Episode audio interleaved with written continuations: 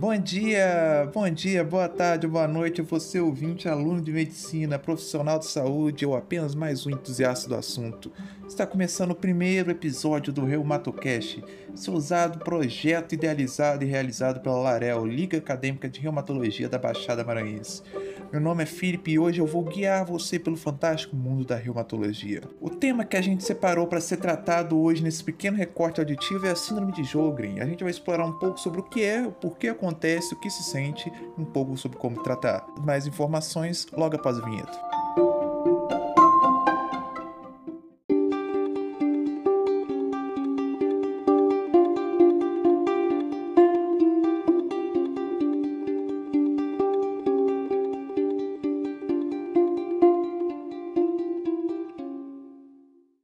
Síndrome de Jogren é uma patologia que se caracteriza pela diminuição do funcionamento de algumas glândulas, principalmente glândulas salivares e glândulas lacrimais, o que pode acabar levando ao quadro de olho seco ou boca seca. Lembrando que o olho seco não é causado apenas pela síndrome de Jogren, mas também pode ser causado por outras coisas, tipo o uso prolongado de ar-condicionado.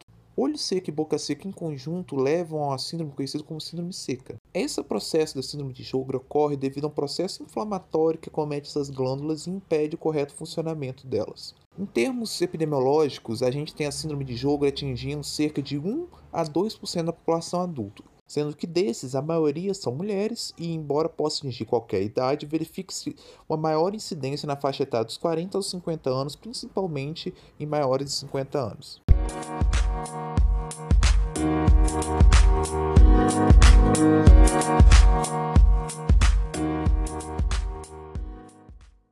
Quando ao quadro clínico da doença, é possível dividir a síndrome de Jogren em primária, quando ela aparece em quadro isolado, sem nenhuma patologia de base, e em secundária, quando a gente observa uma doença autoimune reumatológica em conjunto com a patologia da síndrome de Jogren, o que é, acaba sendo, né, a maioria dos casos. Os sintomas glandulares que são mais observados são xeroftalmia, que é a secura do olho propriamente dito, né, devido à deficiência da produção das lágrimas, e xerostomia, que é a boca seca propriamente dita. Ainda tem-se como alguns sintomas glandulares parotidite e dispareunia. Falando um pouco dos sintomas extraglandulares, a gente identifica artralgia e artrite em quase 70% dos casos. Aqui está muito relacionado com os casos de síndrome de Jogren secundária. Fenômeno de Renault, que são aqueles episódios de vasoespasmos reversíveis nas extremidades, principalmente os dedos, né, da mão, sendo caracterizados principalmente pela mudança da coloração dos dedos, marcando as fases de isquemia, cianose e rubor. A gente ainda vai identificar fadiga, febre, linfadenopatia, que são sintomas mais inespecíficos, né, e doença pulmonar de pequenas vias aéreas e nefrite intersticial. Mas como a gente faz o diagnóstico? Eu posso ouvir você perguntando. O diagnóstico para síndrome de Jogren é feito através de uma boa anamnese, como tudo na medicina, um exame físico adequado e alguns exames complementares. Na anamnese, a gente vai ter um paciente relatando sintomas oculares, ele vai chegar falando que sente o olho muito seco, com a sensação que tem alguma coisa no olho, muitas vezes pela manhã parece ter uma areia no olho, ele vai chegar falando, e às vezes já chega fazendo até uso de algumas lágrimas artificiais ou até de um colírio, porque o olho vai arder muito. Vai relatar também alguns sintomas orais, como a boca seca demais, com aumento das glândulas salivares e a necessidade de ingestão de líquidos para que ele consiga fazer a ingestão de alimentos sólidos, ou seja, ele tem que tomar alguma coisa junto com o alimento sólido. E aí a gente vai fazer o teste de Schimmer, que avalia a produção de lágrimas através de uma fita de papel filme no saco conjuntival inferior, e o teste com corante rosa bengala, que quando visualizado com a lâmpada de fenda vai poder detectar para a gente uma ceratoconjuntivite seca, pontada ou filamentar. E existe também os exames que avaliam o comprometimento das glândulas salivares. A gente vai ter a cialometria, o fluxo salivar não estimulado, cialografia da parótida, cintilografia de glândulas salivares com tecnésio, e aí a gente vai ver com o marcador se vai ter algum atraso na captação desse marcador, se vai ter alguma redução na sua concentração ou algum atraso na excreção do sacrador, né?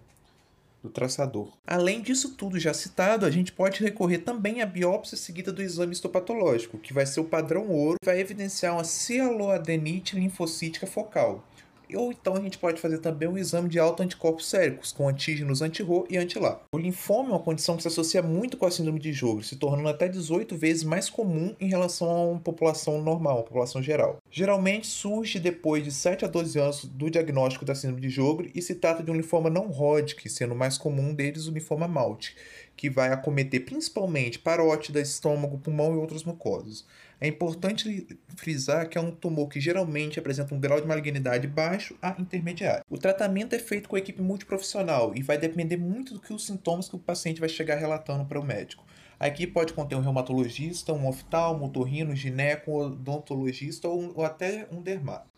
É importante lembrar também que o paciente deve evitar drogas anticolinérgicas e alguns irritantes, como fumaças, pós, entre outros. Como medidas locais para a xeroftalmia, a gente vai ter o uso de colírios com lágrima artificial, colírios contendo ciclosporina 0,05%, corticoides tópicos que vão necessitar ser usados com certo cuidado, com a gente assim, a gente tem que usar com a parcimônia, pois pode levar a lesões corneanas e infecções além da catarata.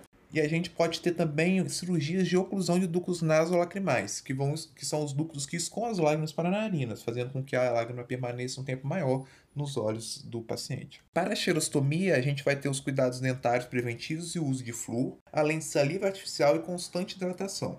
Em casos que o paciente apresente dispareunia, né, chegue queixando de dispareunia, que são menos comuns, pode ser utilizados lubrificantes vaginais e até emolientes para xerose cutânea. O tratamento sistêmico geralmente é feito através de secretagogos, que são, vão ser drogas que vão estimular os receptores muscarínicos M1 e M3, e os principais agentes utilizados vão ser a pilocarpina e a cevimelina. A pilocarpina tem alguns efeitos adversos indesejáveis, como a sudorese excessiva, náusea, rinite e diarreia, e a cevimelina vai ter alguns efeitos adversos parecidos com a da pilocarpina,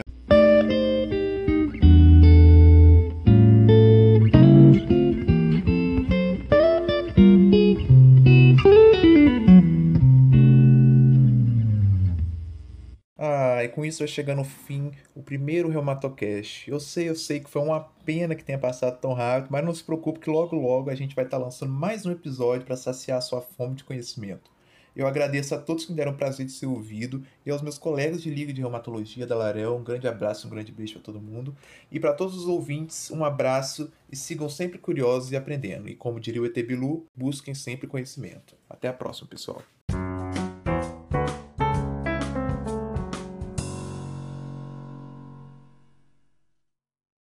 Oh, thank you.